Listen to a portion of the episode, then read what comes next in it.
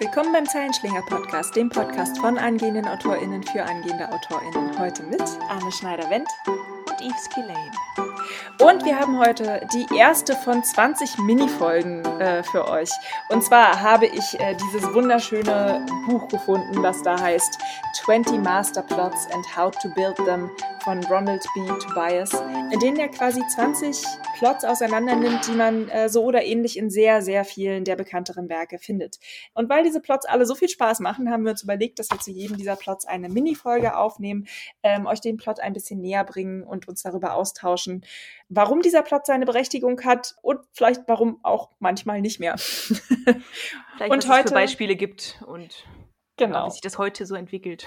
Und heute haben wir äh, als ersten Plot für euch den Underdog dabei. Der Underdog, genau. Das erste, was ich, äh, woran ich dachte, als ich das gehört habe, war Rocky. Obwohl ich Rocky noch nie gesehen habe, muss ich zu meiner Schande gestehen. Ich bin eigentlich ein großer Filmfan, aber der ist mir ein bisschen durchgerutscht, den habe ich noch nie gesehen, den werde ich aber noch nachholen. ähm, aber so ein bisschen was zu der zu dem Underdog-Plot. Ähm, es stand jetzt drin, dass der sich sehr mit einem anderen Plotmuster ähnelt, äh, dass der sehr einem anderen Plotmuster ähnelt, das irgendwie der Rivalitätsplot hat das, glaube ich, genannt.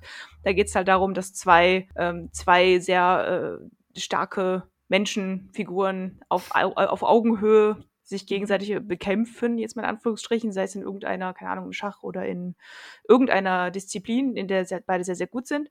Und im Underdog-Plot, äh, der wird nochmal als Extra-Plot hier aufgeführt, weil hier sind die, die, die Fähigkeiten und Machtverhältnisse anders. Also der Underdog, wie man das eigentlich auch kennt, das Wort, das ist halt jemand, der, der na mehr Nachteile hat als sein Gegenüber, der vielleicht nicht ganz so gut ist, der vielleicht Schwächen hat, die sein Gegenüber nicht hat und dann trotz dieser Schwächen und trotz dieser Hindernisse halt in den Wettbewerb geht und am Ende in vielen Fällen auch gewinnt. Und äh, das ist deswegen so relevant und wird deswegen unterschieden, weil es halt emotional einen total anderen Eindruck hinterlässt. Also bei diesen, äh, bei diesen Geschichten, wo es darum geht, dass Giganten auf ihrem Feld wirklich gegeneinander kämpfen, da sitzt man als normaler Mensch davor und denkt so, oh, wow, oh mein Gott, Wahnsinn. Und bei Underdog-Geschichten sitzt man da und denkt, oh mein Gott, der ist wie ich. Und der nimmt es gerade mit einem, mit einem Riesen auf und der gewinnt auch noch. Und dann freuen wir uns und das wollen wir gerne öfter sehen. Deswegen ist es so, ein, so eine starke emotionale Plotstruktur. Mhm, es ist also wahnsinnig herzerwärmend, ne? so David gegen Goliath. Der unterschätzte arme Kleine und man hat so das Gefühl, okay, wenn der das schafft, dann kann ich das auch schaffen. Mhm, genau. ähm, es ist halt sehr ermutigend irgendwie, diese Geschichte zu hören. ein hoffnungsvoller Plot irgendwie. Die Schwachen gewinnen, können über die Starken gewinnen und die Wenigen können über die vielen gewinnen und das ist so, das ermutigt einen doch sehr darin, seinen eigenen Weg zu gehen. Klein gegen groß, dumm gegen klug. genau. So stand es in dem äh, Buch. In, in, ja, in so Gänsefüßchen. genau. Aber ja, klar, wir fiebern halt total mit und vor allen Dingen ähm, gönnt man so einem Underdog den Sieg halt nochmal anders als so einer sowieso schon überlebensgroßen Figur. Mhm. Zumal, zumal der Underdog ja ganz, ganz oft auch einfach wahnsinnig was auf sich nimmt, um, um diesen Sieg zu erzielen. Also es ist halt nicht, ja. der geht halt nicht in den Kampf rein und es ist vollkommen klar, dass der gewinnen wird, sondern der, der muss dafür was opfern. Der muss halt irgendwie ein Risiko eingehen und äh, gibt tatsächlich oft sehr, sehr viel von seiner Zeit, von seinem Geld, von seinem äh, von seiner Gesundheit. Also er, er muss sehr, sehr viel reingeben, um überhaupt eine Chance zu haben. Und das erhöht natürlich, dass wir denken, ach, jetzt möchte ich aber auch, dass der Arme gewinnt. Jetzt mhm. hat er mhm. so viel gegeben. Und das macht es irgendwie auch so schwer, das zu schreiben. Also es wurde jetzt in dem, in dem Kapitel ein paar Mal angedeutet, aber dass man da wirklich so eine, so eine sehr feine sehr feine Linie treffen muss, weil man darf natürlich die, die Herausforderung nicht so unglaublich überwältigend machen, dass es unrealistisch ist, wenn er mhm. das oder sie das schafft. Man darf es aber auch nicht so leicht machen, dass es halt äh, zu leicht ist, weil dann ist es langweilig. Gleichzeitig darf man diesen Charakter auch irgendwie nicht zu ähm, zu, ja, zu stark schreiben. Ja, hm. ja genau, zu, zu stark schreiben, dass es halt von vornherein unrealistisch ist, warum er das nicht schafft. Man darf ihn aber auch mhm. nicht so mhm. schwach schreiben, dass er es halt im Endeffekt nicht schafft. So, es ist wichtig, da so äh, die Mitte zu finden. Und was hier auch ganz wichtig ist bei der Charakterentwicklung, ist, dass man dem halt einen wirklich, wirklich, wirklich extrem starken Motivationsfaktor mitgeht. Also sowas, wo jeder sagen würde, ja klar, ey, wenn, wenn das meine Situation wäre, mhm. dann würde ich mhm. definitiv genauso handeln, weil sonst äh, fällt es auch schwer, sich da rein zu versetzen, warum jemand sowas auf sich nimmt und was ja. er dabei gewinnen und verlieren kann. Klar, wenn meine Chancen halt irgendwie zu gewinnen 10 zu 90 stehen, dann muss ich schon genau wissen, warum ich trotzdem in diesen Kampf reingehe. Weil einfach nur just for fun wäre wär jetzt irgendwie. Mhm. Also geht sicherlich auch, dass man so einen Charakter hat, der halt einfach völlig verschätzt, wie seine Chancen sind und halt denkt, hey, was soll's, YOLO. aber das ist dann, glaube ich, schon was wieder eine andere Geschichte. Mm. Wird aber, könnte aber lustig sein. schon so ein, So ein bisschen bisschen. ne? Forrest Gump, der sich überall reinstolpert und alles perfekt kann und gar nicht weiß, wie gut er ist. ähm, nee, so eine ganz klassische Geschichte ist tatsächlich eher Jeanne d'Arc, die halt irgendwie als, als einzelne Frau gegen eine ganze Institution kämpft. Man hat, glaube ich, Mhm. ganz oft den Kampf Person gegen Institution, wo die Ja. Institution natürlich an sich schon einfach übermächtig ist. Genau, wobei häufig die Institution auch ähm, symbolhaft durch einen Gegner, durch einen Mhm. Antagonisten, eine Antagonistin dargestellt wird, dass man was Konkretes hat, gegen das man kämpfen kann. Ja, ansonsten wird's halt alles immer sehr schwammig, ne? Wenn man, wenn man so eine Ja. ge- gesichtslosen äh, irgendwas Gegner hat, dann ja, wo greift man denn da an? Also hat man halt den Kampf gegen Windmühlen. Ja, Don Quixote, da musste ich tatsächlich auch irgendwie zwischendurch mal dran denken. Ja. Ähm, Mhm. Und ein moderneres Beispiel, ach, ich, ich, ich weiß, ich möchte das Beispiel eigentlich gar nicht so oft bringen, aber Harry Potter ist tatsächlich auch eine ein ziemliche Underdog-Geschichte. Ähm, Ist es? Weil, ja, weil Harry Potter halt schon, äh, zumindest im ersten Band am Anfang, sehr stark als Underdog dargestellt wird. Du hast halt irgendwie diesen armen, eher klein geratenen, sehr schwachen Jungen, der irgendwie ähm, nicht, nicht viel zu essen bekommen hat, nicht, nicht viel körperliche Kraft hat, die, die abgetragenen Sachen trägt, kein Geld hat. Mhm. Also diese Einführung des Charakters, das ändert sich natürlich Ja, im Laufe der Geschichte, ja, aber als, als Charaktereinführung ist er halt schon erstmal ein Underdog. Als Einführung, ja, aber der Rest des Plots passt dann nicht mehr so ganz, weil in dem Moment, Ja. wo er in die Zaubererwelt kommt, ist er plötzlich reich und mächtig und, und, und berühmt und äh, dann fällt ihm auch relativ viel zu. Es ist, glaube ich, äh, dann doch eine andere, aber es ist äh, definitiv in seinen, seinen Ursprüngen, stimmt das schon. Wobei es schon so Details gibt, die, die, die für Underdogs dann auch relativ typisch sind. Also schlicht und ergreifend, dass er eine Brille trägt zum Beispiel. Er ist Mhm. halt da irgendwie benachrichtigt, er braucht diese Brille. Wobei man jetzt auch in Frage stellen kann, warum Zauberer eigentlich unbedingt Brillen brauchen und ob es da nicht irgendwie schlauere Methoden gäbe, wenn man schon zaubern kann. Aber das sei jetzt mal dahingestellt. Ähm, oder auch das Alter schlicht und ergreifend. Er ist halt ein Kind, das äh, irgendwie gegen Erwachsene kämpft. Allein dadurch ergibt sich halt schon ein Ungleichgewicht, was ihn in so eine Underdog-Position wieder bringt. Also es gibt schon mehrere Elemente, die dafür sprechen, stimmt dass äh, er ursprünglich mal als Underdog äh, in die Geschichte reingedacht wurde. Mhm. Ja, was, äh, was mich so gereizt hat an dem Thema ist, ich war oder ich bin sehr großer Fan von so 80er Jahre Jugendfilmen, von so den ganzen John Hughes Sachen und sowas oder allgemein so Filme, die in irgendwelchen Highschools spielen, wo dann irgendwie der Loser-Nerd oder die Loser-Nerdin so Mhm. durch, äh, durch die Gegend stolpert und sich dann irgendwie behaupten muss gegen die coolen Kids und sowas. Und das hat mir, hat mir als Teenager sehr gefallen und hat mich immer sehr glücklich gemacht, wenn das funktioniert hat. Ähm, ich glaube, deswegen bin ich auch so ein bisschen in diese, diese Underdog-Schiene reingekommen. Das es freut mich einfach, wenn, wenn, wenn jemand äh, against the odds dann äh, es auch mit so großen, mit so großen Dingen auf sich nimmt. Und dann ist sie auf einmal wunderschön. Ja, das ist dann wieder dumm. äh, ja. Aber ich kenne diese Geschichten auch und ich habe sie als Teenager auch wahnsinnig gerne geguckt, muss ich zugeben. Ich glaube, es, es gab einen Film in den 80ern, der hieß Heathers. Kennst du den? Oh, nee, ta- Das ist irgendwie auch so eine, so eine klassische Geschichte von wegen so ein unbeliebtes Goth-Mädchen. Ich glaube, die äh, wurde auch, ich weiß nicht, ich glaube nicht, nee, war nicht Winona Ryder, war irgendwie anders, egal. Äh, auf jeden Fall, äh, die war auch so, dann gab es dann diese, diese, diese coolen Mädchen, die dann irgendwie alle Heather hießen. Und dann hat sie, also das, äh, dieses Goth-Mädchen, es hat einen Freund gefunden und der war halt einfach ein Soziopath und hat die alle umgebracht. Und das war so der Ja. Films. Okay, nein, ich, ich, ich persönlich war eher bei sowas wie Clueless oder Zehn Dinge, die ich an ihr hasse. ja, ja, stimmt. ah, ähm, um, um mal zurück zum Thema zu kommen.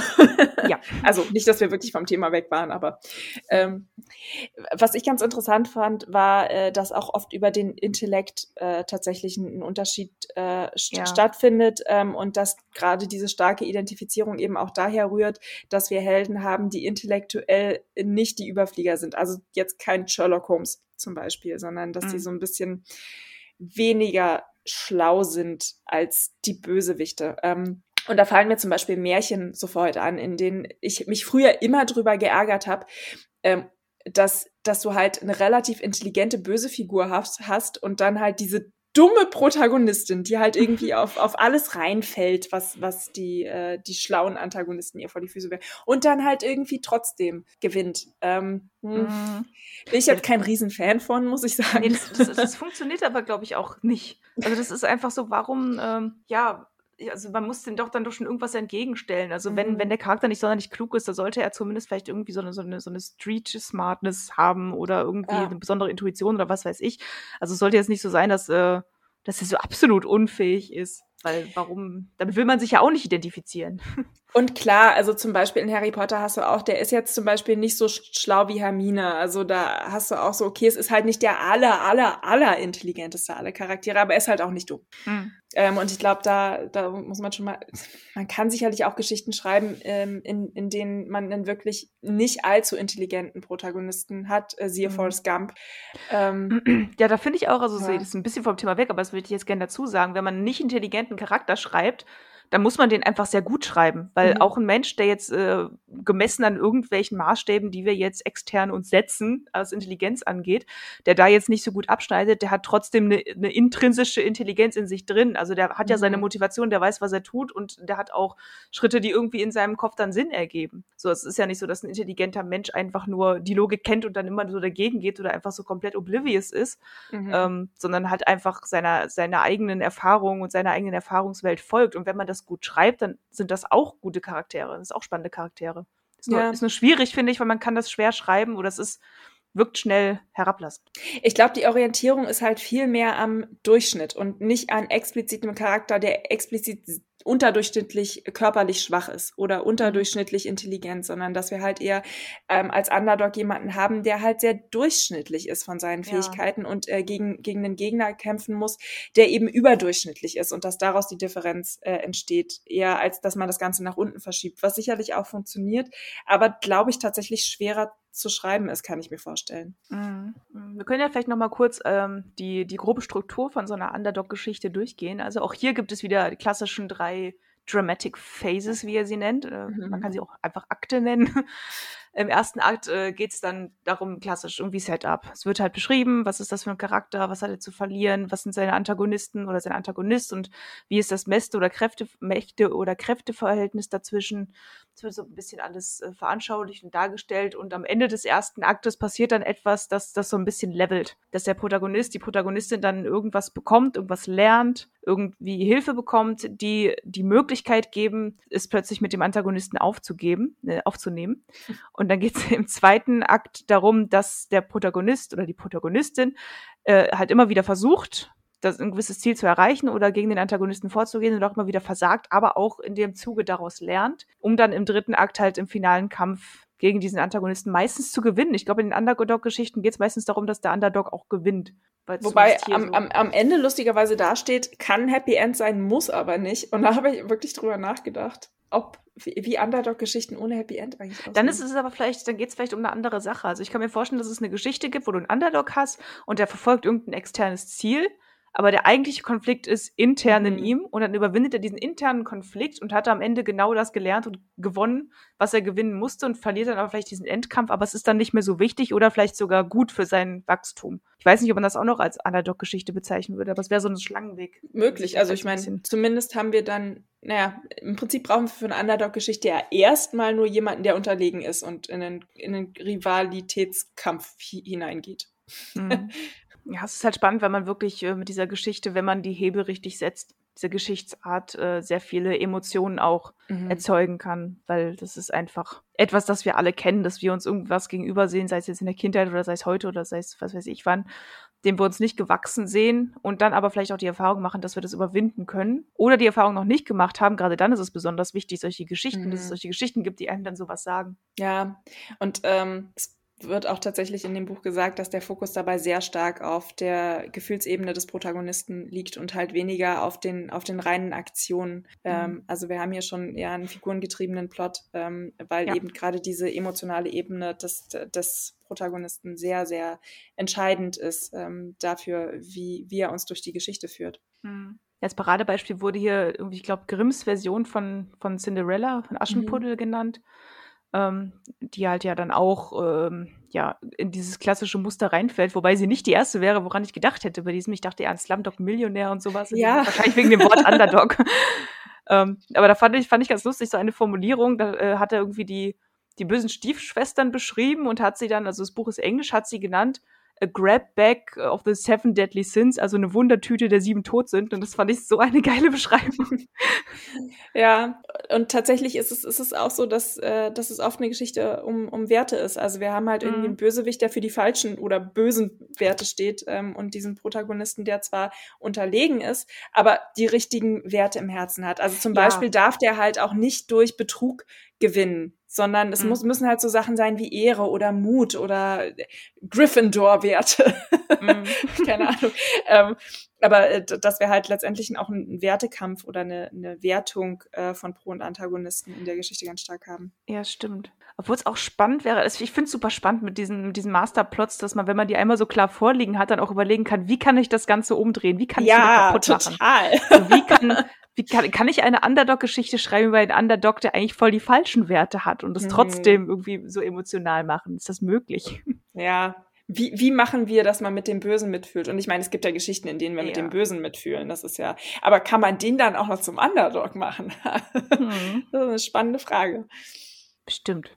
Vor allem, weil heutzutage äh, ist diese ganze Sache von Böse und Gut ja doch sehr aufgebrochen. Mhm. Das findet ja gar nicht mehr so sehr statt. Obwohl ich weiß gar nicht, ich bin gar nicht so ein Märchenleser. Ich weiß nicht, wie das in modernen Märchen gibt. Wenn es moderne Märchen gibt. Gibt es gibt, moderne Märchen? es, es gibt mit Sicherheit moderne Märchen. Ich kann es dir aber tatsächlich auch nicht sagen. Da kenne ich Hm. jetzt auch nicht so wahnsinnig viele. Aber ja, das ist dieses, äh, die Regeln kennen, um sie zu brechen ähm, und Mhm. äh, mit dem Brechen der Regeln einen Effekt erzielen wollen. Das äh, könnte man hier natürlich sehr schön, gerade mit so einer Underdog-Geschichte, ähm, gut machen. Mhm. Ja. Ja, ich würde sagen, das war es auch schon mit unserer ersten Mini-Folge äh, rund um den Underdog. Mhm. Es werden noch einige weitere Folgen. Eine, eine spannender als die nächste. Nee, die nächste spannender. Oh Gott, ich kann nicht denken. Anne, Sie sind rette alle spannend, alle. Sind Also, alle Sie spannend. sind alle spannend. Also äh, äh, bleibt dabei, es wird immer mal wieder eine geben. Ähm, und ja, wenn sonst nichts mehr zu sagen gibt, würde ich sagen, wir sehen, schreiben, hören uns. Tschüss. Macht's gut.